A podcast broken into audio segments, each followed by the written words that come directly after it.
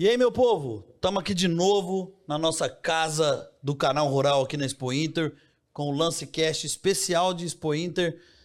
Estamos é, entrevistando aqui pessoas que é do nosso convívio, pessoas que trabalham conosco de certa forma com os leilões ou grandes amigos que a gente está fazendo aqui na Expo Inter. Já tem algum tempo que eu venho aqui, assim, e estou muito feliz em receber esses grandes amigos que eu tenho aqui, inclusive esse senhor que nós vamos entrevistar.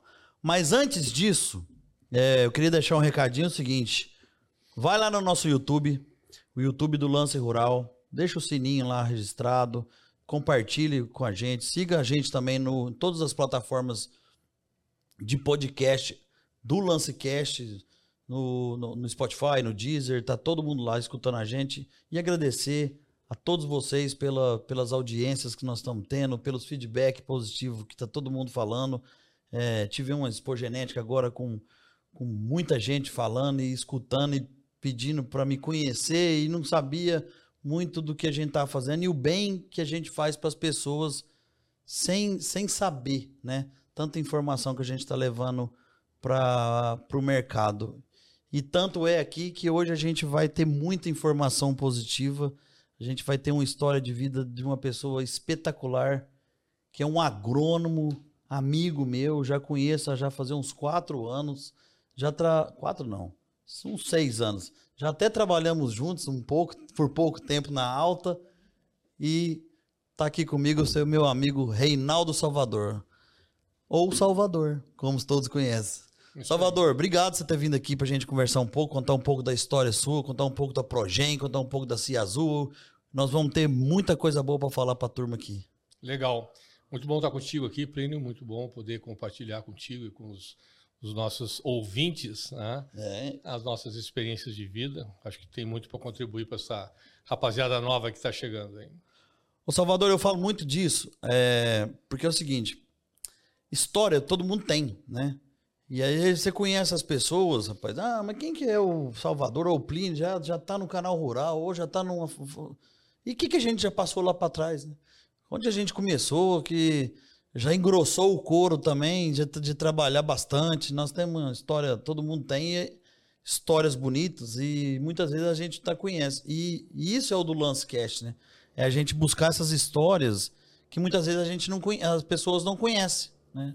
Conhece o Plínio lá do canal Rural ou o Salvador da Cia Azul, mas como é que, como é que chegou nisso? E é isso que eu venho começar a conversar com você, meu amigo. Porque eu sei que você é um agrônomo, né? Eu achava que você era veterinário, mas você é um agrônomo. Fui saber disso depois. Tem umas histórias suas aqui que eu já, já comecei a, a, a pesquisar um pouco, que eu também já te conheço bastante. E eu sei de uma história que você sempre gosta de contar para os seus grupos de estudantes de agronomia que vai lá na sua fazenda sobre a origem que, sobre a sua origem que não era rural, né? Então, o Salvador, conta pra gente esse começo dessa história sua aí que você fala das, que, que não era rural sua origem. Porque eu te eu, vejo eu nascido muito, no rural. Eu tenho muito orgulho em dizer que eu nasci em Porto Alegre. Eu sou filho de funcionários públicos. Meu pai era um engenheiro civil da, da Companhia de Energia Elétrica, que é a CE. Minha mãe era professora, é professora. Eu tinha dois avós que eram professores também, e professores muito conceituados aqui na, na Grande Porto Alegre. Uma foi, a minha avó foi diretora do Instituto de Educação, que era um colégio exemplo em termos de magistério no Rio Grande do Sul e no Brasil. E meu avô era um russo emigrado que eu digo com muita honra, ele era oficial do CSAR, ele saiu na Revolução, ele era um oficial de cavalaria, o que ele sabia fazer era guerrear, ele foi para Bruxelas, na Bélgica, ele estudou agronomia, veio para o Brasil, foi professor em Viçosa, e quando ele cruzava por Porto Alegre rumo a Buenos Aires, ele foi convidado para ficar aqui lecionando numa escola chamada Escola IPA, o Instituto Porto Alegre, que ainda existe, na escola uh, americana, que é, também existe ainda nos dias de hoje, e aqui ele ficou lecionando Química, Física e Biologia. Muito bem. E eu sou fruto dessas pessoas que foram trabalhadores, foram pessoas simples, né? uh, lutaram para me dar um, um, uma boa educação. Eu, eu cresci aqui em Porto Alegre, comecei numa escola pública, uma escola anexa lá na, no, na José Bonifácio, uma escola pública, depois fui para o Colégio Anchieta, que era um colégio particular. Foi difícil para o meu pai pagar, porque claro. meu pai pagava as mensalidades. Né? E quando chegou na hora de fazer vestibular, eu disse para o meu pai, pai, eu vou fazer agronomia. E ele me disse, mas Reinaldo, vai fazer agronomia para trabalhar onde? Eu digo, ah, eu vou entrar no mercado, né, pai? Mas por que, que tu não faz engenharia civil? Engenharia civil tem Na muito mais mercado. estava estourando, né? Ah. Eu disse, não, paizinho, eu quero fazer engenharia, agronomia e vou fazer. Aí eu fiz agronomia, passei em, em, quarto ou quinto lugar, naquela época era uma coisa bem distinta, né? não sei como é que é hoje. E passei em engenharia civil numa outra universidade. E peguei o, a aprovação da civil, dei para o pai, disse, pai, tá aqui. tá aqui. Não quero. Vou seguir agronomia na Universidade Federal, fiz a Universidade Federal, você se agradou com, com agronomia e agradou ele com. Exatamente. Mas eu tinha, assim, eu, tenho, eu tinha muita honra e muito carinho para meu pai. Porque meu pai era um, era um, lutador. Meu pai, eu, eu via sair todos os dias de manhã cedo, voltava de noite. Uh, nós somos uma família de, de dois irmãos, né? Minha mãe é viva até hoje. Meu pai batalhou para nos dar um bom colégio. E ele me dizia o seguinte: ó, Reinaldo, até os 18 anos está comigo, depois é contigo. E foi assim, quando eu. Quando eu uh, Completou 18 anos? Completei 18 anos, comecei a me virar. Fui para agronomia, fiz agronomia. Eu tinha quatro meses de férias, um no inverno e três no verão. Eu trabalhava três meses, tirava só um mês de, de vagabundagem, vamos dizer assim, né? e terminei a minha faculdade de agronomia, mas eu, eu vi o seguinte: eu, eu naquela época, eu estou te falando em 81, quando eu terminei a agronomia, eu sentia a necessidade de ir para fora ver o que, que estavam fazendo os, maiores centros de, de produção é, de agronegócio naquela época, né, para tentar acrescentar um pouco mais na minha educação. E aí eu me formei. Dez dias depois da minha formatura, embarquei para os Estados Unidos. É isso que eu ia te perguntar aqui, ó. Você foi para Colorado, né? Eu fui para Montana. Para Montana. Montana é ao norte do Colorado, fica na fronteira com o Canadá é o estado mais bonito dos Estados Unidos. A gente chama Montana Big Sky Country, porque é um, é um, assim, é um, é uma, é um local, local privilegiado em termos de pessoas, de meio ambiente. O, o, o Yellowstone National Park faz fronteira com o estado de Montana. E ali eu passei seis meses da minha vida, peguei inverno e peguei primavera, aprendendo a, a produzir nas mais diversas é, condições climáticas. Eu saí daqui com mais 40 graus e cheguei lá com menos 40 graus. Se plantava e... o que nessa época lá? Não, que que não. Lá, lá, era inverno e era uma região de ganaderia, de, de, de pecuária de, de corte. Pecuária. Então, naquela época, o que, que a gente fazia? A gente suplementava os animais. Eu todos os dias de manhã saía com com uma caminhonete para suplementar com feno os animais, com alguns minerais, alguns suplementos, acompanhar a aparição de, desse, dessas vacas. Né? E, e essa, esse local onde eu estagiei lá, chamava-se Bertut Ranch, eles eh, também participavam de exposições no, nos Estados Unidos. Eu tive a honra de participar da Denver National Stock Show e depois da Nacional de Jackson, no Mississippi. As duas eu Mas fui, que raça? Foi, naquela época, em poliérifor. Poliérifor. E nessas duas exposições eu tive contato com várias raças, porque eram, eram como se fossem as Expo Inter lá uhum. de cima, lá dos Estados Unidos. E aí eu tive a oportunidade de, de conviver com, com criadores de diversas raças, até porque a gente aqui, durante o período de faculdade, eu tive muito contato com criadores de diversas eh, raças. Angus, Charolês, Hereford. Mas você trabalhava nessa fazenda como cuidava do gado? Eu era um peão. Um peão. Eu trabalhava com um peão. Mas eu morava com o dono da, da propriedade. Só que o, o que que eu... Tratava pro... do gado na pista, puxava que... nas argolas, tudo, dá banho. Tudo. O que que eu me propus? Né? Eu disse assim, olha, o senhor pode me considerar aqui como um filho, mas o senhor pode me considerar também como um peão, como um empregado. Se o senhor não, o proprietário George Ellis, se o senhor não se opuser, eu gostaria de trabalhar como peão porque eu vou enxergar um outro lado da produção que eu tenho muito interesse de conhecer. Que às vezes a gente, quando quando está na chefia, não enxerga bem o que acontece Nada. no bastidor. Então, Tem que começar do chão de fábrica. eu ali consegui duas coisas: o meu objetivo e também consegui cativar o proprietário da- do estabelecimento, porque viu, bah, esse sul-americano é diferente. né? E, e a partir daí eu tive uma ótima relação com, com ele, com a família. Eh, eu morava com eles na, na residência principal da fazenda. A fazenda tinha, naquela época, 15 mil hectares, era grande. Pô. E eu tinha carro, tinha tudo à minha disposição. né? Mas o que, que eu mais queria? Eu queria enxergar como as coisas aconteciam. Isso eu consegui fazer. Aí terminei esse estágio nos Estados Unidos. Mas, Salvador, você formou em agronomia, chegou lá e foi mexer com pecuária. Sim. Porque, na minha visão de, de agrônomo, o agrônomo talvez seja uma das profissões mais completas que existe na humanidade. Porque ele lida com tudo.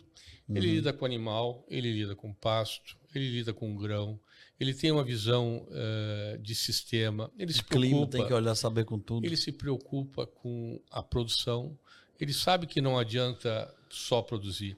Eu, eu sempre digo para os meus, pros meus assistidos, vamos dizer assim, que antigamente eh, diziam que não, não, me, não me deem o peixe, me ensinem a Me ensina pescar. a pescar, isso aí. Isso um filósofo chinês muito famoso ensinava a gurizada lá atrás. Mas eu complementava. Eu dizia que nos dias de hoje não adianta só ensinar a pescar, tem que ensinar o que pescar. Porque se o mercado não quiser o peixe que tu está pescando, Não adianta todo o nada. trabalho foi infrutífero. Então, naquela época, eu já tinha essa visão de mercado, já me preocupava em atender a demanda, eu já começava a enxergar aquilo que se chama, que se chama hoje, em, termo, em termos de produção, em cadeia produtiva, né? na cadeia da pecuária de corte, que Sim. é aquela a qual eu me dedico hoje. A gente sabe que a produção começa lá atrás, no sêmen, na vaca, no terneiro, no, no engorde desse terneiro, no abate desse novilho, na desossa dessa carcaça, na qualificação desse produto e principalmente do mercado que a gente quer atingir. Então, por incrível que pareça, Plínio, lá no ano de 82, eu conheci um senhor chamado Dick Spader, ele era vice-presidente da American Angus Association, e jantando, nós jantando num restaurante em Denver, ele chegou e disse: Olha, eu vou te mostrar o que que nós estamos desenvolvendo aqui nos Estados Unidos. Em 78, nós começamos o Certified Angus Beef. Nós estávamos em 82, ou seja, 82. tinha quatro anos de programa. Ele me mostrou o que, que estavam fazendo. E aquilo para mim foi assim, foi um, foi uma, foi uma luz. Aquilo, eu enxerguei aquilo, enxerguei Brasil, enxerguei a, o nosso, a nossa, nosso sistema produtivo aqui. E você lá como estagiário ainda. Sim, como estagiário. tá? E eu digo, bah, isso tem tudo a ver conosco. 82. E aí a nossa história- segue. Mas terminando meu estágio nos Estados Unidos, eu fui para a Europa. E essa eu ia te E perguntar. aqui. aí eu passei três meses na Europa, eu fui para a Inglaterra, depois eu passei um tempo na França, na Alemanha também, conhecendo sistemas de Pecuária. pecuária. Eh, uma coisa que eu sempre, sempre me cativou muito eram os supermercados, tá? os açougues. Na Europa, naquela época já tinham açougues especializados em, em cortes especiais. O açougueiro recebia ali um caminhão com carcaças, re- descarregava as carcaças, desossava as carcaças e colocava na sua prateleira os cortes conforme o mercado local apreciava. Mas só cortes ou já se falava em, em raças nessa Não, época? Não, só naquela época o Angus era uma raça, eh, eu não te diria que uma raça muito forte. Já era uma raça especial nos Estados Unidos, Uhum. até porque o programa estava recém nascendo nos Estados Unidos. E no, na Europa, o Angus não era uma raça muito popular, até porque na Europa continental, raças como Charolais, como Limousin e até mesmo muitos cortes de frísio, que é holandês, que é o leiteiro da Europa, são muito, eram muito utilizados nesses açougues. Então tudo isso foi assim foi moldando e foi fermentando aquela aquela eh, ideia que um jovem agrônomo brasileiro tinha de trazer inovação para o seu para o seu país. Voltei para o Brasil, eu fiz um voo que eu até hoje lembro, um voo que eu, eu saí de Londres, fiz escala em Miami, cheguei em Porto Alegre e fui para Lavras do Sul. Em 48 horas eu saí de Londres e fui parar em, em Lavras, Lavras do Sul. por quê? Porque quando eu saí daqui, eu já saí com um emprego garantido. Quando você foi para o estágio? O estágio. E o meu patrão me disse assim, eu perguntei para ele, bah, eu queria fazer um estágio, o que, que o senhor acha? Ele disse, não, tudo de Pode pé. ir. O contrato está de pé, só vou te contratar depois que tu voltar. Ou seja, eu estava tranquilo. Nossa senhora, coisa boa, mas já estava É. engatilhado. É, Esse, esse, esse, pecuarista era um, um homem simples, mas era um homem muito inteligente. Ele era um comerciante. Ele tinha uma trading aqui em Porto Alegre, chamada Pampa, importador e exportadora. Se chamava Ivo Weiler. E era um, assim, era um homem muito além do seu tempo. Eu voltei e fui atender os campos dele lá no, na fronteira do Brasil com o Uruguai. E ali eu fiquei por dois anos. E aí, durante esses dois anos, eu fui trabalhando, fui crescendo e fui criando meus conceitos, né, Plínio? Até que no ano de 84, o doutor João Vieira de Macedo Neto, que era o titular da Cabanha Azul, me convidou para trabalhar com ele. Aí eu já tinha uma certa relação com a Suzana, que era filha do doutor Macedo, e aí eu comecei a trabalhar com o doutor Macedo, e a partir daí a minha trajetória seguiu dentro da Cabanha Azul. E nós ali, eu não, não tenho. é, aliás, tenho muito orgulho em dizer que o- tudo aquilo que nós desenvolvemos em termos de Cabanha Azul foi junto com o Dr. Macedo. A gente trocava muita ideia, os dois, conversávamos muito, os dois. E muito do que hoje se vê em termos de programa Carne Angus, em termos de eh, eh, difusão de raças europeias pelo Brasil, foi muito dessas conversas que nós tivemos ao longo de muitas madrugadas Não, lá no, no Pampa. isso aqui já tem, tem umas etapas aqui, ó. Tem uma etapa para falar disso aqui. Eu voltando um pouco atrás, até antes disso aí, eu tive notícia que você era um surfista aqui de Porto Alegre, que já começou nesse manejão aí. Era um. di- Diz que era Não, bom, viu? Não, não, eu vou te contar. Notícia que eu sei é que era bom. Eu vou te contar a real. Eu não era surfista, mas eu tinha grandes amigos, e tenho até hoje grandes amigos surfistas. E Todo mundo cabeludo e você lá não tinha. eu não tinha cabelo. Eles eram. Era muito engraçado, a gente saía de noite, os guri tudo com cabelo eh, pelo, aqui pela metade, e eu cabelo de milico. Né? Eu sempre fui meio, meio militar. E, mas me dava super bem com eles, me divertia muito com essa gurizada. Não, e essa turma é boa demais. né? saía, ia junto para a praia, ia para, naquela época, em Bituba, Garopaba, Praia da Vila. Mas eu não conseguia surfar, não era muito do meu, meu perfil. O negócio era mais roça mesmo. Meu negócio era mais. Era, não, era mais Era estudar. Eu era, hoje, nos dias de hoje, a gurizada, a gurizada diria que eu, eu era um, um nerd, né? Um nerd. Nerd. Um nerd. Eu era um nerd naquela época.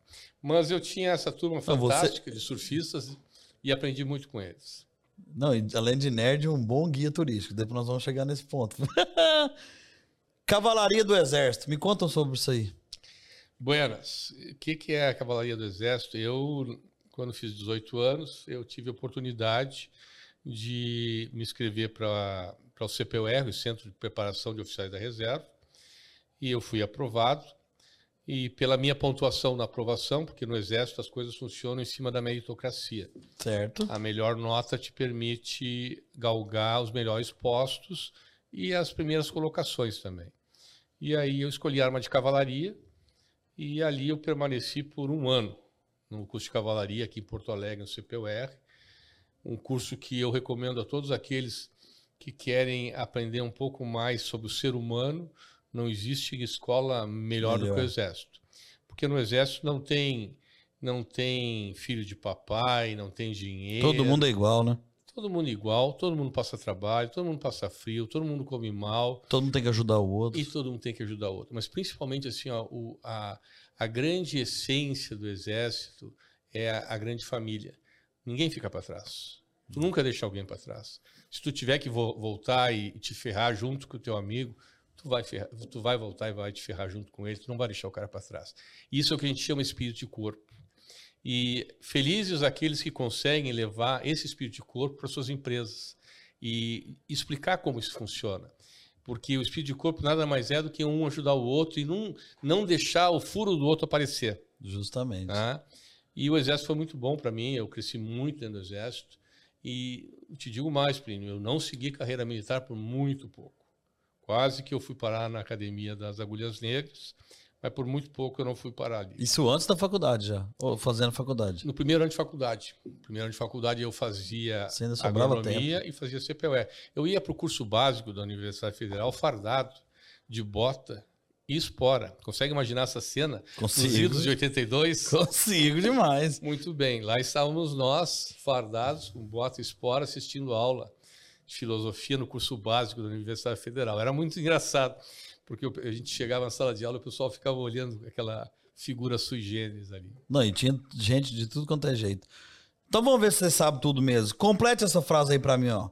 Se não tiveres olhar de águia, se não tiveres o olhar da águia, a coragem do leão e a rapidez do raio, para trás não és digno de pertencer ao furacão da cavalaria. Tá vendo? Isso é o lema dos cavalarianos. Eu sei, você acha que eu não pesquisei isso? Rapaz, você é um cara culto, moço. Eu vim armado aqui. Armado até os dentes. Ô, ô Salvador, vamos entrar numa, como a gente falou da Cia Azul. É, você entrou na Cia Azul, depois. Não, deixa eu te corrigir num, num, num quesito aí. Hum. A cabanha azul é uma coisa, a cia azul é outra. Ah, perdão. Antes Não, era a cabanha azul, né? Antes era a cabanha azul. A cabanha azul verdade. dividiu seus ativos no ano de 93. Verdade, verdade. Aí deu origem à GAP, por exemplo. A GAP, a GAP vem da origem da cia azul. Deu origem à cia azul, deu origem à tradição azul. E Todos os clientes nossos, graças Todos os clientes do canal rural, do canal do criador, do lance rural. E, e eu tive a, vamos dizer assim, a oportunidade de dentro do meu núcleo familiar, criar uma empresa chamada Cia Azul, Companhia Azul, honrando o nosso passado, porque eu e a Suzana. Mas aí depois do casamento com a Suzana que vocês fizeram a Cia Azul? Sim, isso bem depois, quando o doutor Macedo já quase, quase, partindo dessa existência, né? É, porque até o doutor Macedo partir, nós estávamos junto com ele. Uhum. Quando ele partiu, ele é, já tinha feito um planejamento familiar e nós demos origem à nossa caminhada independente com essa marca Cia Azul. E a marca Cia Azul, ela tinha uma visão principal de, em primeiro lugar, honrar o passado. Nós vimos essa tradição, tradição, da cabanha azul, mas nós também tínhamos uma visão de inovar. Né? E por isso nós não usamos nem instância, nem fazenda, nós buscamos um termo que para nós era um termo mais moderno, que é justamente o termo de companhia. Uhum. Nós temos uma, uma companhia, uma sociedade anônima, eu, minha esposa, meus filhos e alguns é, colaboradores, né, justamente com essa visão moderna de, uh, de permitir que os ganhos sejam todos eles realmente compartilhados com os sócios, né, com os acionistas. Os acionistas. E que mostrar para eles que assim como a gente ganha, às vezes a gente perde. E que é importante o trabalho justamente para que a gente sempre tenha o famoso ganha-ganha. E importante estar tá todo mundo focado num rumo só, né? Exatamente. Então nós criamos a Companhia Azul no ano de 99 e a Companhia Azul existe hoje, ela se dedica à produção é, de genética, nosso carro-chefe é genética, nós trabalhamos com quatro raças, a Angus, a Brangus, a Brafo e a mais recente, a Ultra Black. Nós somos produtores de lã de qualidade também. Lã, Acompanho. Lã merina, que é a melhor, ou a lã mais fina do planeta. Né? Sua filha na frente, Márcio Eu acompanho vocês nas redes sociais, maravilhoso. E em termos de cavalo, nós temos cavalo crioulo para trabalho, nós não, não participamos de freio de ouro nem disposição. E dentro do, da genética, sim, nós nos preocupamos em produzir uma genética selecionada por ferramentas modernas entre as quais eu cito o melhoramento genético, o ultrassom de carcaça, a genômica. As DEPs, a genômica. Né? O intra-rebanho já começou ou não? Também, o intra-rebanho. Né? a dona e, Suzana está na frente da parte genética lá. Dona Suzana capitaneia Competentíssima. Essa, essa mulher é diferente, meu amigo. E essa nós, bicha é fodida. E nós nos preocupamos, viu, Plínio, em produzir uma genética adaptada. A quê? ao meio ambiente e ao mercado. Então, uh, esse basicamente assim é a nossa filosofia de, de trabalho, de produção. Juntamente com isso, nós nos preocupamos também em produzir uma carne diferenciada, né? e isso faz parte do nosso programa genético. Por isso, até trabalhamos com essas raças eh, taurinas de origem inglesa, tá? para produzir uma carne que seja suculenta, macia e saborosa. Salvador, você falou, nós estamos falando aí de, de raças é, extremamente focadas em avaliação genética, focadas em DEPs. A mais nova aí, no caso, acho que é a Ultra Black, mas assim, bem focadas, já tem excelentes materiais genéticos disso. E, e, e, eu tive o prazer de fazer uma visita na sua fazenda dois anos, se eu não me engano, e vi o trabalho que vocês fazem com as raças. E assim, é impressionante e é bacana de ver como vocês buscam coisas novas, né? E buscam tecnologias diferentes, né? Que possa estar tá entrando nesse núcleo. Por que eu estou falando isso, gente? Porque é, uma vez por ano você pode ver o tal Salvador ou tá a Dona Suzana visitando o, o rebanhos de, de Nelore, rebanhos que buscam melhoramento genético para o Brasil Central, até para fazer touro para Central, para atender esse F1 lá em cima, né?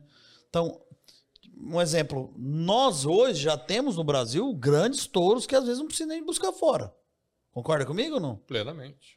Nós vamos tocar no ponto da Progen ali mais para frente, mas sim, hoje nós temos total capacidade e a tecnologia que vocês fazem e outros fazem também, mas vocês é porque eu vi, eu sei o trabalho de, de zootecnia mesmo, de zo, trabalho zootécnico e de mensuração que vocês medem mesmo, que a dona Suzana faz, você faz.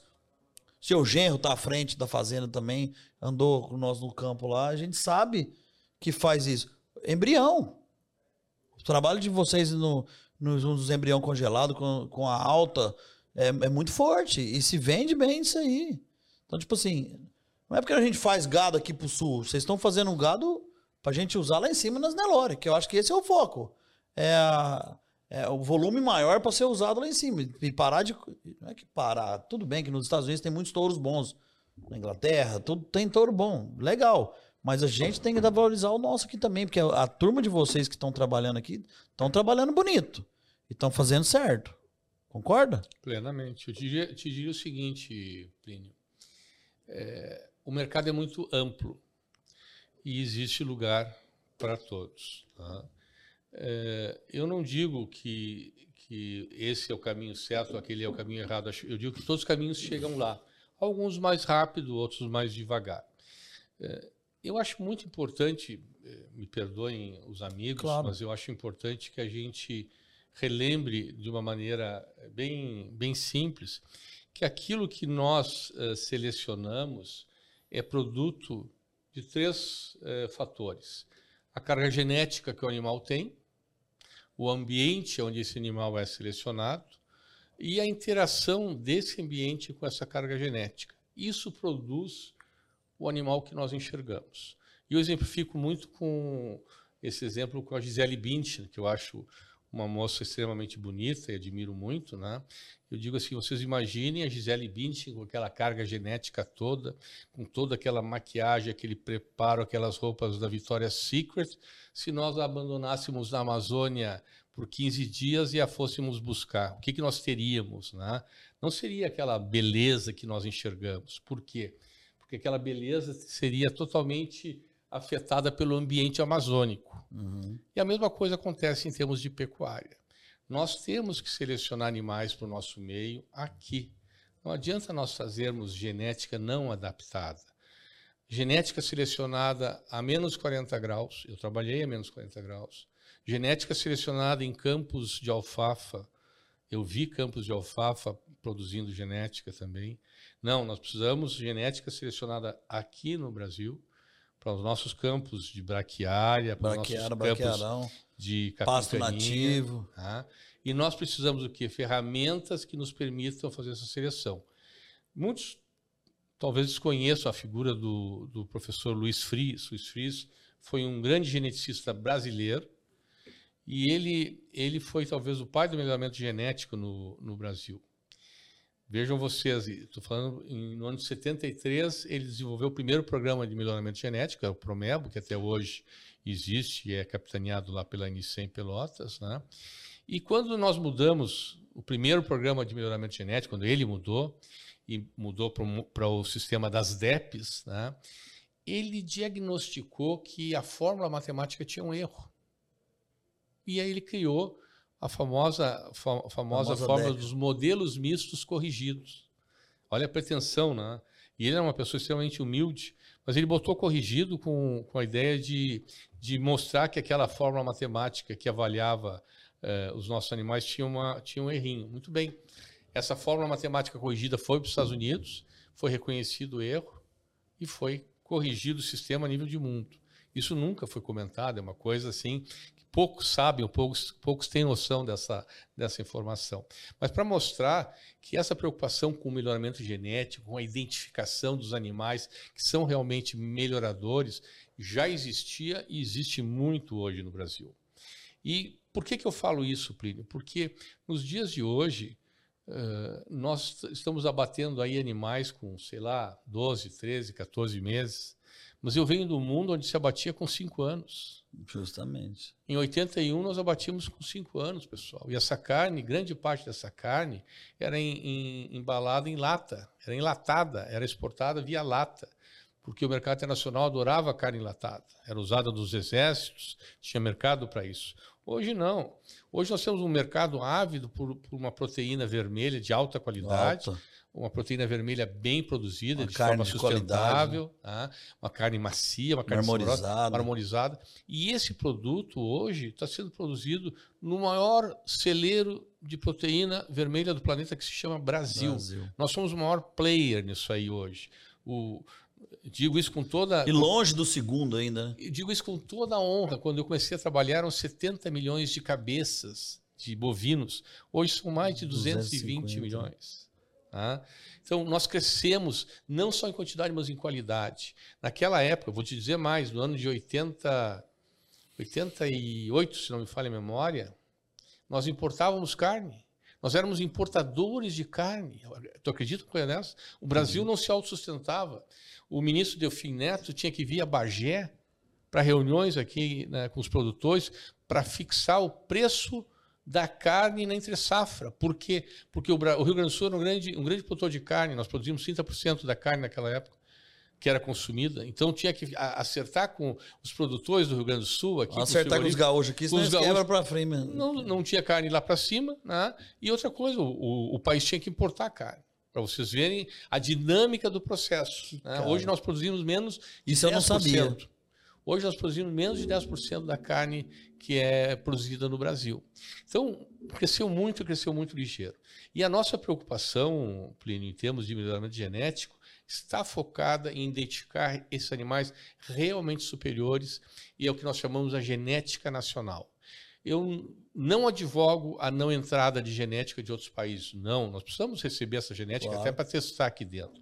Mas eu diria que o feijão com arroz, o grande volume, tem que estar baseado nessa genética selecionada nos plantéis brasileiros. E quando eu falo plantéis brasileiros, não estou falando do Rio Grande do Sul. Hoje os nossos plantéis saem do Rio Grande do Sul, saem lá do Chuí e vão até lá, a região do Pará. Então, nós temos grandes centros multiplicadores de genética de excelência em todo o Brasil. Tem muita gente criando brangos bom aí para cima, hein? Brangos, Brafor. Nós temos Angus sendo criado em São Paulo e Paraná. O campeão do, do sumário esse ano é um, é um produtor de Guarapuava, no Paraná. Angus Alimeira. Faço questão de, Não, de, de citar o nome porque isso mostra justamente que é uma raça cosmopolita, uma raça que nos permite criar em vários ambientes e que o sistema de avaliação nos permite identificar quais são os animais realmente melhoradores para multiplicar nível de rebanho nacional. Não, e isso é muito importante para a raça, para todo mundo. O pessoal de cima começar a criar e dá para criar e cria bem, e cria bem feito. Eu, eu falei um pouco do Brangos, assim, porque é um pouco que eu tenho alguns clientes e amigos do, do Nelore que cria Brangos e cria muito bem. Cria muito bem. Quando faz leilão de brancos lá para cima, é, o preço pipoca. E é muito bom. Vou dar um exemplo, sou Zé Luiz Neymar. Cria, cria show. Mas o, o, o, o, Salvador, vamos lá. Nós falamos de avaliação. E a conexão Delta G? Onde entra aqui? Onde entra a conexão você, Delta você, G? Você teve com a conexão no começo também, né? Sim. É, eu vou te contar. No Brafor, né? Vou te contar a história da conexão Delta G. No ano de 93, eu fui numa reunião da Erifor em Bagé e na hora de voltar para casa eu peguei uma carona com o Walter José Peter e nós voltamos juntos de Bagé Ia para Uruguaiana, eu fui com ele até Dom Pedrito, e Dom Pedrito, meu, meu motorista me pegou, nós seguimos para Uruguaiana. Nessa ida de Bagé a Dom Pedrito, eu propus para o Walter a gente fazer uma, uma união para desenvolver o Brafor naquela época, porque o Brafor era uma raça, era uma raça que estava começando a sua jornada, era muito pouco uh, desenvolvida, eram poucos animais, e a associação não tinha recursos. Eu entrevistei aqui o, o Cati também, Adrual. É, do mesmo jeito. E aí, naquela época, vamos, vamos desenvolver isso, vamos desenvolver isso. E aí nós propusemos fazer uma junção naquela época é, do, da Guatambu ali, do Cati, uhum. da Alvorada, junto com o pessoal da Azul. E, e fomos falar com o Fris. E o Fris olhou para nós dois, assim, me lembro quando fosse hoje. Não, vocês, vocês, vocês estão errados. Isso não pode ser assim, só vocês. Nós temos que abrir isso a participação de mais pessoas. Quanto mais pessoas, melhor. Vocês estão pensando pequeno. Aumenta o N, vai. vai...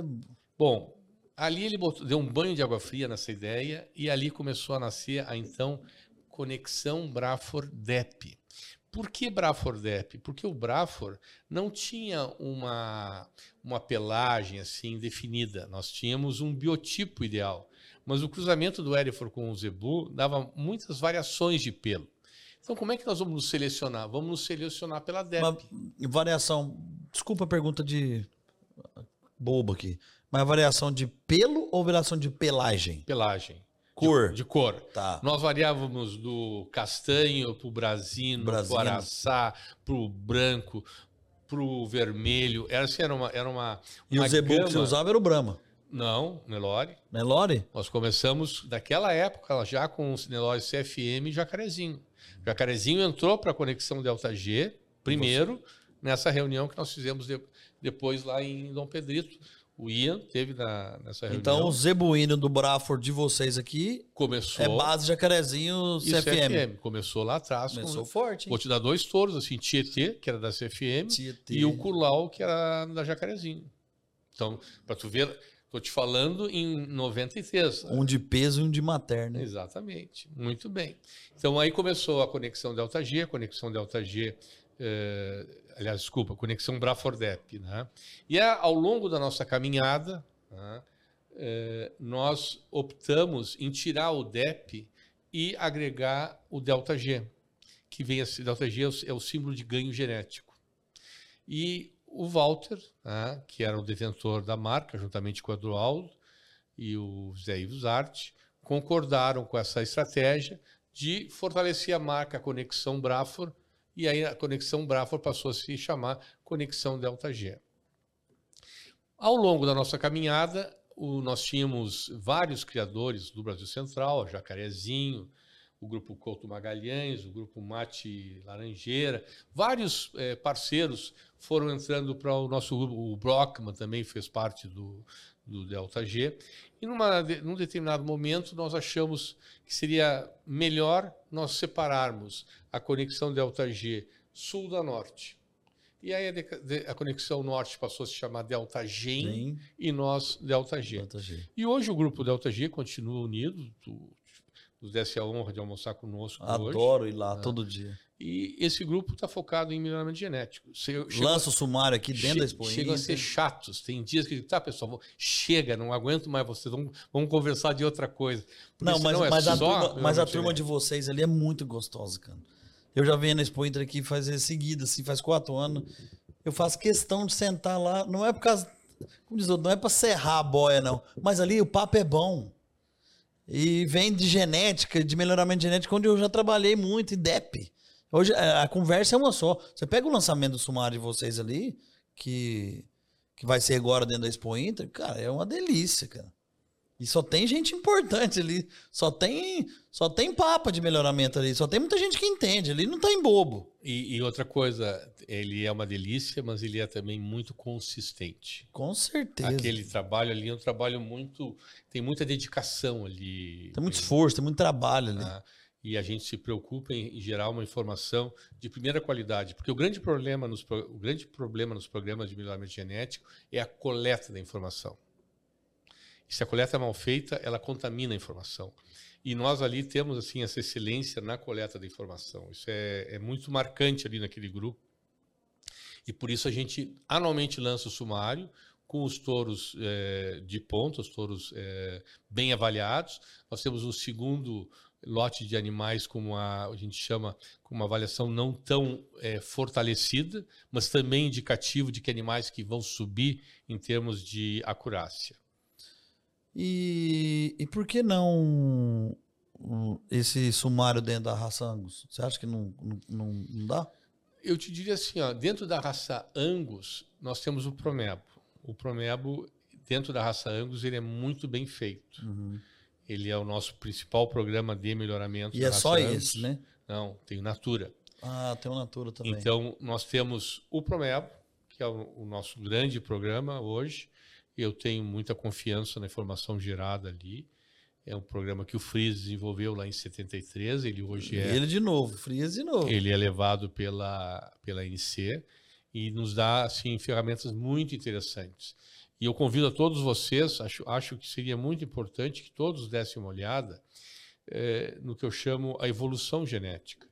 Se nós temos realmente evolução genética, aqueles animais que eram ponta de sumário no passado têm que dar lugar a novos animais. Com certeza. É, esse é o segredo. Esse é melhoramento genético. Se ah. não for assim. Então, eu convido a todos os amigos que peguem as primeiras duas páginas do Sumário Promebo, olhem os touros que estão ali ponteando o sumário e vejam os touros que estão nas últimas duas páginas. Porque isso aí mostra justamente aquilo que nós afirmamos ser o melhoramento genético, que é a nova geração tem que ser superior à Os geração filhos superiores aos pais. Tá? Então, em termos de Angus, temos o Promebo e temos também o Natura, que é um programa que foi desenvolvido pelo FRIS, pelos alunos do FRIS, que criaram o grupo Gensis, né? e que hoje levam também o, o Natura, o Delta, e o, o Delta Gen e o, o Nelore Aliança. Fazem também. Fazem também. E também um programa de excelente acurácia e qualidade. O Só, Natura. Eu, não, eu, eu, já eu vou dar uma estudada mais sobre Natura. o Promeb eu conheço bastante. Agora, Natura, eu tô meio por fora dele. Mas eu quero olhar porque já me falaram já. E eu, sim, na minha humilde ignorância, eu achava que era só o Promembo. Passa na Progen ali. até um, foi no stand deles ali. Pega um sumário conosco ali. Vou pegar. Falando de Progen, mas antes disso, eu quero. A gente vai tocar no ponto desse, do assunto da Progen, mas antes disso, o, o Salvador, me conta sobre a sua trajetória dentro da associação do Angus. Eu sei que você entrou em 88, nós já estamos em 24. É, minha, 23, minha né? trajetória né? começou na associação assim, eu, em 86, o, o Neco Telechea, que era meu companheiro, me convidou para ser vice-presidente dele. E naquela época a associação era uma coisa pequena, a nossa, o nosso orçamento mensal eram três salários mínimos, isso era o que a gente tinha para para administrar a associação. E aí o Neco, o Neco terminou o mandato dele e me convidou para sucedê-lo e eu assumi a, assumi a associação da, de ambos no ano de 88. E na minha posse, olha, olha o, o que era o gauchinho. Na minha posse, imagina, tio, 88 eu tinha o quê? 58. Eu tinha 30 anos. 30 anos. Na minha posse, eu olhei para os criadores, que eram mais ou menos uns 40, e disse: Eu quero anunciar publicamente aqui que essa diretoria se propõe a fazer o primeiro congresso brasileiro da raça, raça Berdinangos. E fiz. Em 89 eu fiz o primeiro congresso da raça Berdinangos. E naquela época, para você ter uma ideia, a gente falava em cruzamento, a gente falava em mercado, a gente falava em qualidade de carne. 89. E foi assim, eu te digo, foi um pontapé inicial, por quê? Porque os cruzamentos industriais estavam começando a decolar no Brasil. Naquela época se falava muito em limusã, muito em cimental. Não, e tinha de tudo, né? O Angus vinha, vinha assim na rabeira, mas vinha vindo, né? E nós começávamos já naquela época a, a pensar numa raça, num programa de marketing para raça. Porque eu dizia assim, ó, não adianta, pessoal, a gente fazer, é, a gente atirar confete em nós mesmos. O nosso mercado aqui, o Rio Grande do Sul é pequeno. Se nós não olharmos para o Brasil Central, que, que é o grande celeiro, nós vamos ficar aqui na mesma, nós não podemos fazer isso. Chega, eu dizia assim, vamos, vamos parar de dançar o pezinho e vamos olhar lá para cima. Aí eu fiz um, um, Vamos dar um tiro de, de cartucheira lá para cima, que é o. Fiz uma proposta para os associados da gente uh, acrescentar nos nossos registros uma percentagem que seria revertida integralmente para marketing da raça. 88. Então, todo registro de animal, seja Angus, PO ou PC, tinha um plus de tantos reais que retornava na integridade para a associação e que era totalmente utilizado em marketing. Ali nós começamos a investir em marketing a nível de, de Brasil, começamos a participar. Que de... era só o que precisava, porque a hora que você comesse a carne. Mas nós não tínhamos a carne para comer, esse era outro problema. E aí é, começamos a investir em exposições é, em Santa Catarina, Paraná, São Paulo, Mato Grosso. Né? Íamos poucos, mas estávamos lá presentes e mostrando a nossa, a nossa raça. Porque a exposição, na verdade, não deveria ser vista como um evento para julgar melhores e piores. Não. A exposição deveria ser uma exposição. Mostrar. Nós deveríamos mostrar o nosso trabalho, mostrar os nossos animais. Ter o grande campeonato, a grande campeã, não deveria ter esse peso que tem hoje. Me perdoem a minha humilde opinião. Claro. Né? Deveria ser muito mais uma ferramenta de marketing para mostrar aquilo que a gente pode produzir.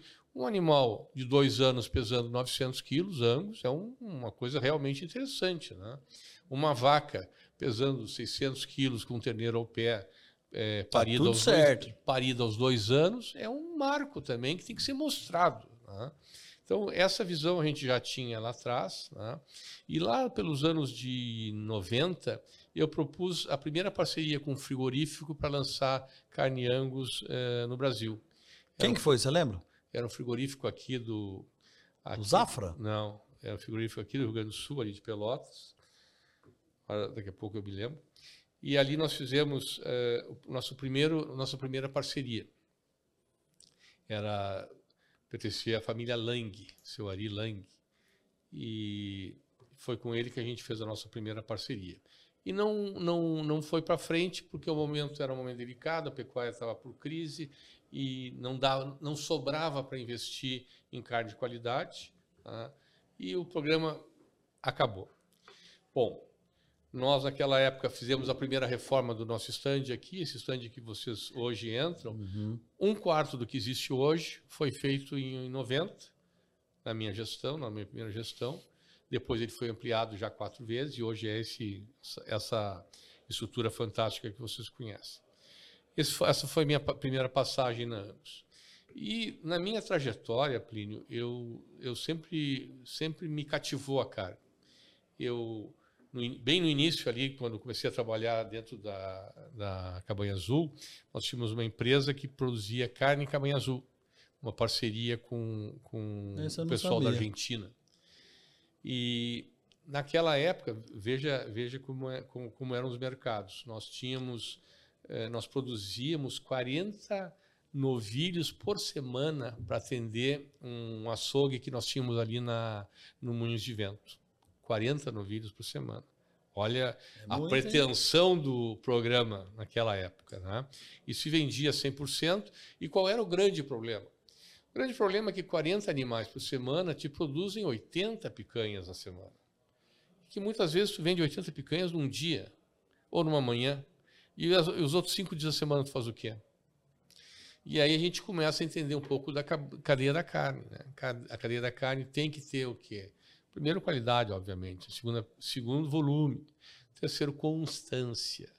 E ali nós aprendemos muito com aquele projeto. Depois. E os cortes também, montar os, os cortes. Depois eu tive a oportunidade de fazer uma parceria com um grupo argentino. Chamava-se Companhia Produtores de Carne. Nós tínhamos uma empresa, nós importávamos carne da Argentina para o mercado nacional. Abastecia várias vários eh, supermercados aqui do Brasil com carne etiquetada na Argentina, criadores de Brafor, e abastecíamos aqui o mercado nacional. E lá na Argentina foi uma das minhas maiores escolas em termos de carne. Lá eu tive um contato com um senhor chamado Vitor Tonelli, que administrava uma empresa chamada Nutrit, que era a menina dos olhos em termos de carne de qualidade do mundo, naquele momento lá nos idos de 95, mais ou menos. E essa empresa, minha empresa chamava-se Beef Trade. A Beef Trade ela existiu por dois, três anos e ela não pôde subsistir ao mercado por um motivo muito simples. Houve a desvalorização do real, nós trabalhávamos com importação, o real que valia um para um passou a valer dois para um. Aquilo foi, foi realmente muito complicado para as empresas que importavam uh, de fora. Que da noite para o dia o teu produto dobrou, dobrou. De, de valor. Né? E o grande problema que nós tivemos naquela época também foi a constância na produção. Por quê? Porque eu tinha um negócio fechado, eu recebia é, quatro containers de carne por mês, e isso estava anualizado, né? eu ia receber todo ano. E aí o que acontecia? Vinha o europeu e fechava o negócio na Argentina, pagava o dobro do que eu pagava, era óbvio que Atravessar a minha carne, vocês lá. A minha carne ia parar em Berlim, em, em Paris, em Londres. Né? Então, não deu. Mas me serviu também para quê? Me, me serviu para mostrar que um programa de carne, para funcionar, tem que ser bem estruturado. E foi assim o embrião do programa Carne Angus do Brasil. Aí em 2013. Esse grande sucesso que tem hoje. Em 2013 eu volto para a Associação Brasileira de Angus como presidente. Tá? E aí eu faço a proposta de para minha diretoria de nós fazermos um programa de carne. E explico como funcionaria. Tive grandes parceiros, toda a diretoria foi muito parceira um, um especial que foi meu diretor para carne. Eu, quando convidei para ser diretor da, da Angus, eu disse: eu, eu preciso de ti para carne. Chama-se Fernando Osório, é meu parceiro, é, é criador até hoje, cria Angus. E, e o Fernando foi muito parceiro porque comprou essa briga junto. E nós começamos essa caminhada lá atrás. Qual foi o nosso primeiro desafio? Nós tínhamos que ver onde é que o Angus estava sendo abatido no Rio Grande do Sul, para ver o volume de carne. Claro. Anunciou uma parceria com o Mercosul, com o Mauro Pius naquela época, para colocar inspetores da Angus dentro da planta para ir anotando o que, que era Angus que entrava na planta. Mas eu precisava que esses animais eh, fossem direcionados para o Mercosul, para a planta. Aí eu convenci o, o Mauro a pagar uma bonificação para aqueles caras, aqueles produtores que fossem fideliz, que fidelizassem a produção. E funcionou fantasticamente, porque pessoal sabia que se dissesse que ia abater 50 animais e abatesse, ele tinha um plus mensalmente sobre aquela, aquela fidelização. Com isso, nós conseguimos direcionar toda a produção para o Mercosul. E num, num dia, a, né, a doutora Vivian Peter, que trabalhava conosco naquela época, que era quem anotava as fazia carcaças angus, fazia as, os, a as Vivian um dia me liga de Salvador, nós conseguimos fechar duas mil cabeças, duas mil cabeças num mês. Digo, tá, é o que eu preciso para poder dar o segundo passo. Qual é o segundo passo? Eu preciso de alguém que compre essa carne e pague um diferencial. Onde é que eu ia conseguir isso? Rede Zafra de supermercados. Pedi uma reunião com o seu Cláudio Zafra, o seu Cláudio recebeu, expliquei para o seu Cláudio a ideia. O seu Cláudio olhou para mim e disse assim: Salvador, está fechado. Vamos fazer eu vou falar com o pessoal do frigorífico e nós vamos acertar um, um sobrepreço para vocês. Só tem uma coisa. Eu digo, o que é, seu Cláudio? Tu está me oferecendo uh, atender duas lojas. E o resto? Eu quero que tu atenda no mínimo seis. Eu digo, seu Cláudio, eu não tenho condições de atender seis. Vamos fazer assim, eu lhe prometo que assim que eu puder, eu atendo seis. Mas vamos largar com duas, ver como é que a coisa funciona. Vou crescendo devagar. E vamos crescendo. E aí nós conseguimos alinhar o quê? Produção, produtor, indústria, que era o Mercosul, Mauro Pius, família toda, e varejo, rede Zafra e supermercados, todos imbuídos num único objetivo, produzir uma carne de qualidade para um público consumidor diferenciado. Plínio não vai acreditar, a gente levava para a porta do supermercado, a gente levava animais, colocava terneiros, angus e redangos à porta do supermercado. Ah, e Propaganda botava, pura, assim. E botava, tu imagina isso, botava é, gente nossa com, com crachada Angus para falar o que era raça Angus, não era raça Angus. Isso hoje, quando eu lembro, enquanto Tinha o pessoal... negócio assim, ah, o Red Angus é melhor que o. Angus? É. A carne é diferente? Viu? Hoje, quando eu falo isso pro pessoal, o pessoal, mas vocês eram loucos? Eu digo, não, não é que não. a gente era louco, que naquela época a gente era inocente mesmo. Não, hoje, hoje não dá para fazer isso, né? até ambientalmente, não, não dá para fazer. Mas naquela época nós fizemos, né? E isso mostra justamente uma evolução né? no sistema de produção, no sistema eh, de, de comercialização, né? que nos permitia mostrar um animal vivo, mostrar a carcaça desse animal no supermercado e tínhamos o mercado cativo para essa produção. Mas, Salvador, assim, nessa época aí, 2004, 2005, foi a época com que eu comecei a me ingressar na, na, no melhoramento genético recém-formado, trabalhando na ABS, né? Foi o grande boom da raça Angus também na inseminação, né? Porque o, eu acho assim, até me, me perdoe e me corrija se eu estiver errado. Eu acho que o, o, a turma ele aprendeu a trabalhar com a raça Angus, no F1 Angus. Porque, às vezes, é, muito lugar que você ia no Brasil Central aí, o nego tava usando, todo respeito, gente, as raças, mas usava marquegiana, usava, já usaram de tudo, né? Piamontês, travava tudo, usaram canchim, usaram charola, onde não aguentava aquele calor nosso centro-oeste. E querendo ou não, a raça Angus, essa casadinha Angus Nelore, ela é imbatível, cara. É o famoso casamento por interesse. É. Ela é imbatível. E eu acho que assim, de 2006, se eu não me engano, eu não sei a data assim exato. Eu acho que essa casadinha ela deu muito certo. E hoje você vê o tanto que, meu, até uns 5, 6 anos atrás aqui, o Angus vendeu, o Taurino começou a vender mais que a própria raça Nelore de sêmen, falando de inseminação, né? Porque aí começou a ir muito gado para fora, muito bezerro, muito bezerro indo para fora nesses, nessas exportações aí de bezerro começou a se valorizar muito isso aí. E a própria cadeia de qualidade de carne, os próprios os fast foods da vida, que a raça Angus de vocês, o marketing de vocês entrou forte.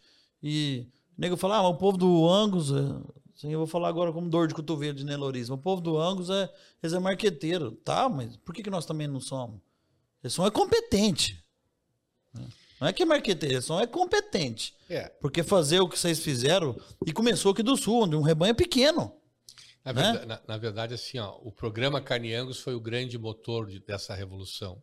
Porque no momento que o frigorífico passou a valorizar mais essa carcaça e a pagar um plus, o mercado se direcionou a produzir essa carcaça. Claro. No momento que o programa aceitou animais meio sangue angus, bem terminados, e essa carcaça passou a ser valorizada nos grandes centros de Rio, São Paulo e Belo Horizonte, nós tivemos uma demanda acelerada por genética Angus. Eu digo que o programa Carne Angus não é vender carne Angus, o programa Carne Angus é valorizar a genética Angus nos terneiros, nas vaquilhonas e nos touros. Ou seja, quem é que ganha com a valorização da carne? É o produtor. Claro. É o homem que está lá no campo acordando às 5 da manhã, indo dormir às vezes às 10, 11 da noite, que não tem fim de semana, que não tem feriado e que está com a família muitas vezes desprotegido até de algum evento climático ou até algum evento é, por falta de segurança. Então, esse foi o foco do Caniangos e esse motor aconteceu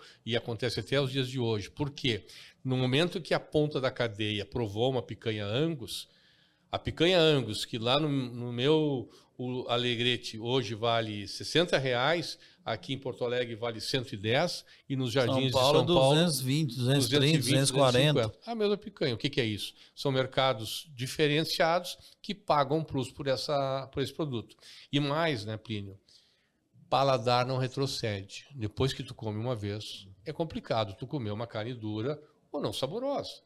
Hoje nós temos aqui no Rio Grande do Sul carnes que estão entrando do norte do país, que não são carnes, uh, vamos dizer assim, de, de, origem taurina, que não, que não é carne europeia, não é a carne produzida no Rio Grande do Sul. A gente come sem sentir a diferença. É uma carne de, totalmente diferente claro. de gosto, sabor, maciez. E isso eu digo até, aproveita o gancho agora, é importante a gente valorizar a nossa produção. Então, quando você for comprar carne, olhe na etiqueta onde é que essa carne está sendo produzida. Claro! Favoreça, fortaleça, valorize aquilo que é realmente produzido com dedicação e que tem um custo a mais. Hoje tem tudo que nesse negocinho de celular aqui. Você dá no QR Code ali, você sabe de onde até veio. Exatamente. Então, tem você, carnes especializadas casa, aí, tem tudo. Você cara. que gosta de fazer um churrasco, olhe de quem que você está comprando Veja o que, que você está comendo, porque o paladar não retrocede. Se o seu churrasco não for o mesmo sucesso que foi semana passada com carne angus, não, não, não fique surpreso. Veja por quê. Não, meu churrasco de Turama lá da minha cidadezinha, quando eu comecei a, a saber de vida, não é a mesma que eu como hoje. Hoje. E, e, cara, é muito o que você falou. E eu tô assim, o paladar não volta para trás. E eu, tipo assim, é, essas, essas, essas, é, como é que eu posso falar? A gente aprendeu com os cortes a comer diferente, a comer bem, né? Antigamente só prestava picanha. E não é assim. Hoje você come entrecô, você come... Esse, você foi, esse foi o primeiro, primeiro, primeiro, desafio do programa Carneando, é. foi o quê? O boi não é só picanha. Claro! Nosso, nosso, quem, é que, quem é que abriu para o mercado brasileiro o entrecô, o contrafilé, o assado de tira, assado de a tira. maminha, o vazio. Eu sou apaixonado né? no assado de tira. Ou seja, o boi deixou de ser só picanha. Claro. E mais, aquela picanha que era fatiada, feito um carpaccio, hoje em dia é difícil de você achar. É dois, três dedos, moço. Né? Porque se ela é um carpaccio, é porque não dá para mastigar. Essa é a verdade. Nos serviam como carpaccio porque não dá para mastigar. Porque se fizesse um pouquinho mais grossinho o pedaço do, do, da carne, tu já não mastigava. Então, Hoje o mercado conhece carne. Nós evoluímos muito em carne. E o programa Carne Angus, ela, ele abriu mercados não só no Brasil como no exterior. Nós exportamos hoje carne Angus certificada brasileira para a China, para os Emirados Árabes, para o Egito, para a Alemanha, para a Inglaterra. E aqui quero até aproveitar e, e, citar o nome do James Cruden, que foi um dos diretores do Marfrig, que foi o grande incentivador dentro do grupo Marfrig para é, desenvolver a carne de qualidade. Fez parceria com a Angus, fez parceria com outras raças, e o, o James Cruden teve justamente essa visão. Eu posso até confidenciar para vocês que iam, iam cortes de carne Angus para o exterior, não identificados, para fazer teste com restaurantes na Inglaterra e na França, para ver se, se, eh, seriam aceitas se como passava, carne, né? se passava ou não e passaram. E depois nós, já como Angus, mandamos essas carnes para Bruxelas para auditoria e lá na, na Comunidade Econômica Europeia ganharam o selo Top Quality, que é a mesma qualificação que ganha as carnes dos Estados Unidos, da Austrália e da Argentina. Eu já comi bastante carne nos Estados Unidos e comi aqui. A nossa é muito melhor. Amigo, não tem, lá é gosto a, de, de A nossa carne hoje é melhor do que a Argentina, Uruguaia, americana e australiana. Digo isso sem falsa modéstia. Eu também. Eu vou a Buenos Aires, vou numa parrija, como carne educadamente, muito boa, mas igual a nossa aqui, igual a que eu comi no restaurante da Angus aqui na Expo Inter, produzida no Brasil. Meus amigos, convido a todos para que façam essa degustação. Rapaz, é isso aí. Uh. É, agora tivemos uma aula, moçada. Isso, aí, isso aqui tem aula para nós falar a semana inteira. E a gente tem que valorizar o que é nosso, cara. A gente tem que valorizar o que é nosso. Nós é trabalhadores, Brasilzão é grande demais, tem muita gente boa. A gente tem que valorizar o que é nosso. Você tá louco. Eu tô, eu tô fora de ficar buscando carne de fora. Eu vou comer daqui. Daqui que eu sei. Daqui eu sei de onde vem. Daqui eu sei que estouro que vive. Essa agora com. É, aqui, não é mudando a raça, mas assim, aqui na Expo Inter eu tive, dentro do Santa Gertrudes, eles lançaram o QR Code, você sabe tudo. Até o mapa da fazenda, onde tá, onde da, daquela carne, o animal que veio, que lugar que veio, que veio tudo. Então, assim, é isso que a gente precisa. E o nosso, nossa senhorinha aí que tá lá comprando carne lá no, na gôndola do supermercado, ela pode abrir isso aí. Ela só ela meter o QR Code lá, ou senão você lê um rótulo lá atrás, tem tudo. Tem tudo. Tudo. Vamos lá, Salvador. Saímos do, da associação e aí onde até onde a gente se conheceu, eu queria que você falasse para mim assim um pouco da Progem. E aonde você arruma tempo, cara? Tem tempo para mexer com inseminação, Progem, vender, buscar sêmen, coletar? Me conta um pouco da Progem. Como é que ela veio? Como é que ela chegou? É, eu conheci você através da Progem, que a Progem é uma, uma representante da Alta aqui no, no, no estado e nós conhecemos por por, por, esse intermédio, temos um grande amigo em comum, que é o Everardo, que a gente ama de paixão. Acabou com nota mil, né? E, e visitei a Progem. Parabéns, Central é maravilhosa. Central alto nível. Lá em cima. Lá, patamar lá em cima. Não perde nada para os nossos lá de cima, com alta tecnologia, com tudo. Faz o, o projeto de você do dia de campo lá na, na Progem, maravilhoso, cheio de gente. Cheio de gente, que é o nosso desfile lá. Vocês fazem de vocês aqui, bem com a cultura de vocês aqui, maravilhoso, lotado. Bom, a Progen, a Progen nasceu com um sonho de. É, a, gente, a gente andava pelo Rio Grande do Sul e observava nas exposições animais diferenciados. Tá? Animais que eram uh, bons de, de, musculatura, de aprumo, eram animais que tinham bom tipo, eram animais realmente melhoradores. Esses animais não eram valorizados. Eles eram os famosos touros rústicos, que o pessoal comprava, pagava um sobrepreço e levava para suas propriedades. E nós, estou te falando assim, ali pelos idos de 90, nós começamos com a ideia de reunir esses animais, aonde quer que estivessem, levar para uma central, congelar e comercializar esse sêmen com apelo de genética melhoradora. Esses animais, na sua grande totalidade, vinham com dados de avaliação genética. Ninguém fazia isso naquela Não, época. zero. Muito bem. Só queria ir para argola. Nós começamos, começamos lá nos anos 90 com, para vocês terem uma ideia, uma coisa da ordem de 40 mil doses por ano, de 12 animais. Eu me lembro como se fosse hoje. Nós tínhamos 12 animais quando nós começamos, da raça Angus, da raça Brangus, Hereford, Devon e Charolês. Tá? Animais que tinham dados de, de melhoramento genético e que, e que despontavam nesses sumários de avaliação genética. Muito bem. Isso foi uma bola de neve. Por quê? Porque quem usou um ano passou a usar de novo no ano seguinte, passou a, a falar com o vizinho, e essa, essa demanda por essa genética diferenciada foi aumentando. E no início Hum, a nossa dificuldade era justamente identificar esses animais a nível de campo. Nós propusemos, então, para a Associação de Angus, fazer o primeiro programa, primeiro é, teste de progênie. O que, que era o teste de progênie? A Associação de Angus ia selecionar os 10 melhores animais por avaliação genética e por tipo, e nós íamos coletar sêmen desses 10 animais e íamos distribuir entre criadores da raça, coletar informação, dois anos depois... Esperando nascer e tal. Muito bem. Isso foi lá atrás também, faz bastante tempo. Muito bem. E a coisa foi crescendo. Nós fazíamos só com a Angus, depois passamos a fazer com a Erifor também. Hoje nós fazemos, depois fizemos com a Brangus com, com também, Brangus. Né? com a Brafor. Né? E a Progen, ela, ela foi sedimentando essa imagem de uma central de touros melhoradores. Ninguém dava bola para isso. E ninguém dava bola ou, ou, ou, se importava com o fato de ser uma genética nacional, adaptada e produzida por nós. E nós não, ao contrário, nós valorizávamos tudo isso, enxergávamos isso. Tá? Lá pelos anos de 96, o Everardo nos convidou para fazer uma parceria. Nós seríamos o o braço taurino da alta no Brasil.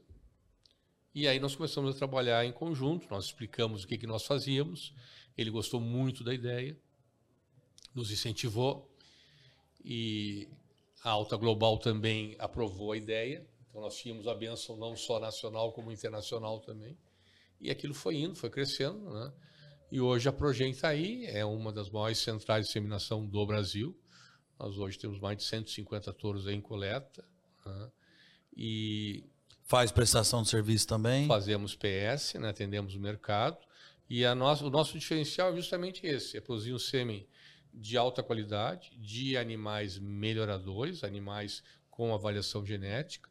Nos preocupamos muito com o resultado desse produto né? E estamos inseridos dentro da cadeia como um todo. Porque não adianta eu produzir um, um material genético que não atenda nem o criador, nem o mercado. Não, e tem que ter essa qualidade, né?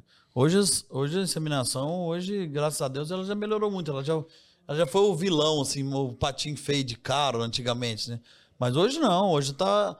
Hoje já tá todo mundo tem que inseminar. Hoje, o Salvador, o rebanho que não insemina, hoje ele dá um ré. Ele dá uma ré muito grande, que hoje você tem acesso a grandes touros com altas tecnologia de DEP, de informação, de qualidade de, de informação. Você pega mesmo lá na sua casa. Eu tive aquela semana com vocês lá. É muito. Todo leilão você põe dois, três touros em central, né? Exatamente. Dois, três touros você está oferecendo, né? E, e, hoje a ferramenta de ATF, Plínio, ela assim, ó, o Brasil é exemplo a nível de mundo com IATF. Quando o IATF começou, né, eu olhava para aquilo e dizia assim, bate, isso aí vai ser um complicativo para minha venda de touro. Né? Mas verdade. não, mas não, na verdade, se complementam, né? Porque a IATF ela ajusta o período de cobertura, de monta, né? E, e exige o cara usar bons touros. Né? Exige, exige usar um bom touro. E outra coisa, o meu, o meu genro hoje faz a tal da Resync, ou seja, ele não, não faz só uma ETF, faz, chega a fazer 13 ETFs. Chega a 3. Né? E depois a gente ainda usa touros para repassar, para garantir que a vaca realmente está prenha.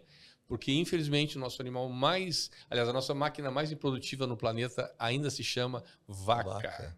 Não, e a vaca que não dá um bezerro por, por ano tem que ir embora. Ela não. A vaca vazia uma vaca vazia taurina na fazenda, ela come. Mas eu vou te dar um outro conceito, ela amigo. come. Tu vai aprender mais uma. Não é a vaca dar um terneiro. Isso hum. aí já é um conceito ultrapassado.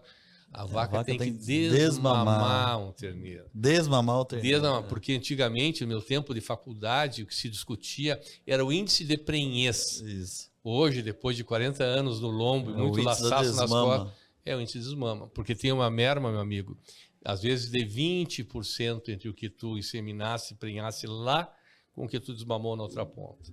Avisa os navegantes. É, ia trabalhando e descobrindo as coisas. Se, porque você falou aí tudo. A vaca que desmama o bezerro leve, tudo bem que ela tá prenha, mas ela desmama o bezerro leve, ela tem que cascar fora. Ela não tem que ficar ali. Ô, Salvador, vamos lá. Vamos falar um pouco agora aqui da nossa, da nossa vida, da nossa vida Salvador. É... eu descobri da tá descobrindo umas coisas muito boas aqui que vai que vai você vai gostar bastante. Tem até medo. Não. Eu, o seu apelido Bronquipédia eu já sei, depois você vai me contar em outra hora. Porque você é, um, você é um bom gestor de viagem, sabe tudo. Mas independente disso, o Salvador, é, a gente chegando nessa reta final nossa aqui, eu fico muito feliz em trazer você aqui pelo pelos ensinamentos que você me passou em um dia na sua casa. Porque eu vi na sua casa e até tinha escrevido aqui assim, ó, a sua relação com seus filhos, a sua relação com seus netos, a sua relação com sua esposa, né? Suzana é uma guerreira, é uma vozona, você é um vozão.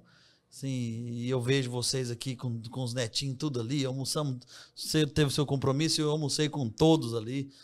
Seu genro, um fenômeno, um trabalhador pra caramba. Seu filho, ainda acha tempo de fazer o que ele gosta, o que você gosta de, que é montar no Fusca, no Fuscão azul e fazer um rally, né?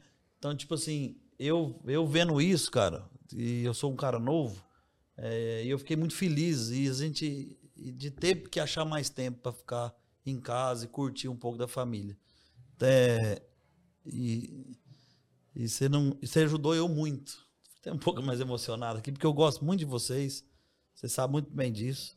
Eu passei um dia na sua casa fantástico. Você olha para frente e fala assim, rapaz, eu, se eu der conta de ser pelo menos 10% que esse homem faz, Tá todo mundo em volta. Eu vejo nas suas redes sociais, eu acompanho sua filha tomando conta do, da, dos carneiros e vai em expulsão de lã e, pro, e faz aquilo acontecer e faz aquilo dar lucro, né? Então, assim, eu acho bacana demais o que você faz e, e, e essa cultura de vocês aqui no Sul. Né? Eu já falei da sua fazenda para muita gente, cara. Já falei para sua fazenda para muita gente aqui nesse Nortão. Que nem que fala, ah, eu vou para Gramado. Eu falei, gente, vocês não estão tá entendendo. Vai para aquele mundão lá perto de Uruguaiano. Vocês vão ver umas fazendas, as coisas mais lindas do mundo. Fazenda como a vida, como ela é.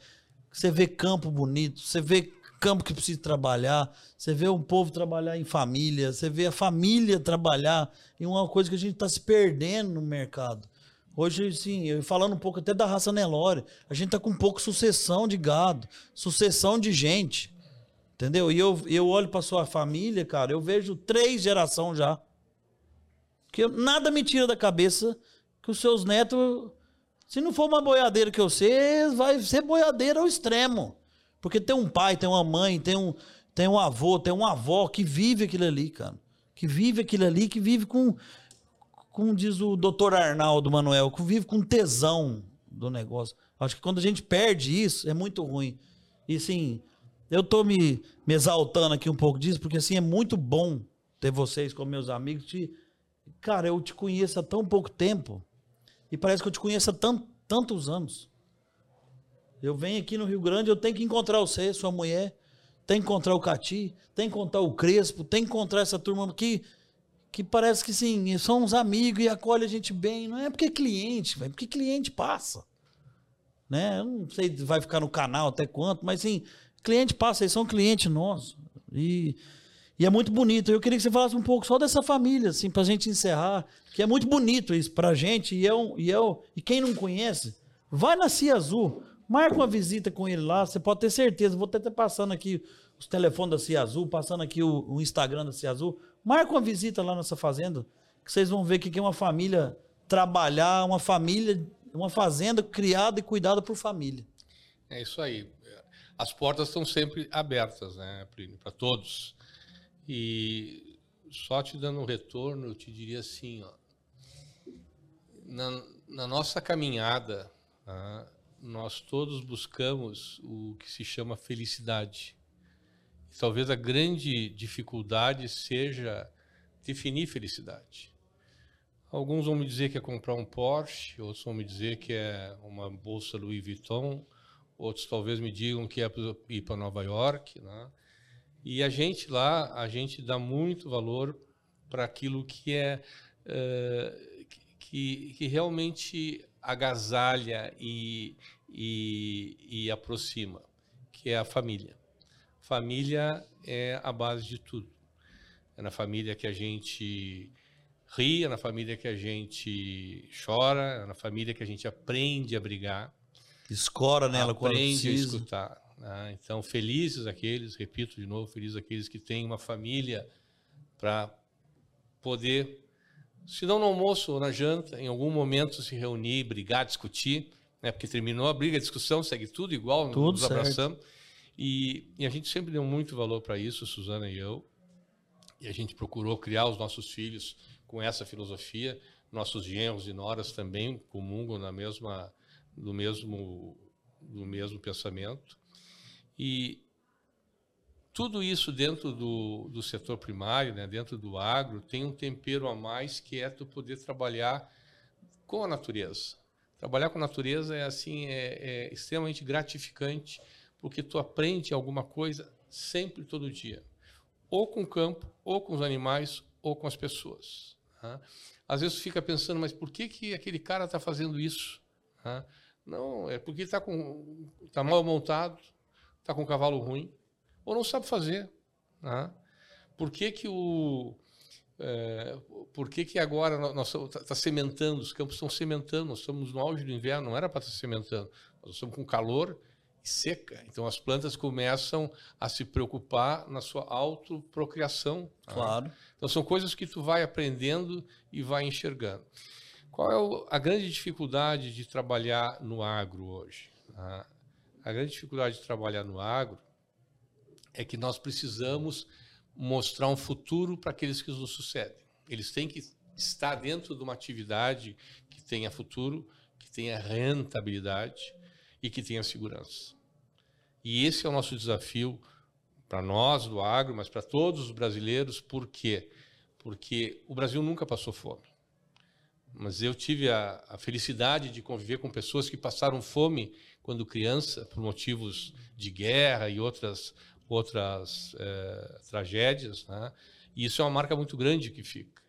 E nós, felizmente, nunca passamos fome a nível de Brasil. Uhum. Poderíamos ter passado momentos mais apertados, com menos regalias, né?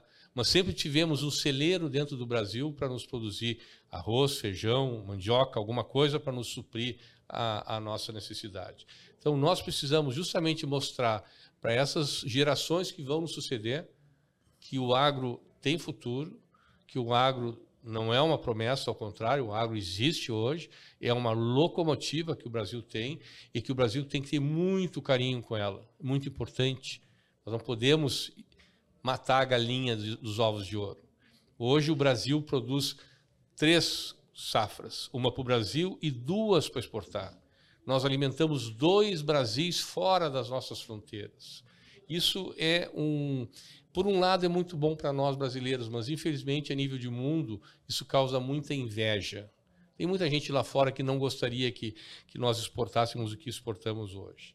Então, o meu chamamento a nível de, de agro, a nível de produtores, de colegas, é justamente esse: é nós continuarmos unidos como família, assim como eu tenho a minha família unida, que o agro seja uma grande família, consiga permanecer como uma grande família, justamente buscando a sua potência, a sua pujança e principalmente a sua sustentabilidade. Se o agro não se autossustentar, nós vamos perder muito a nível de Brasil e de mundo.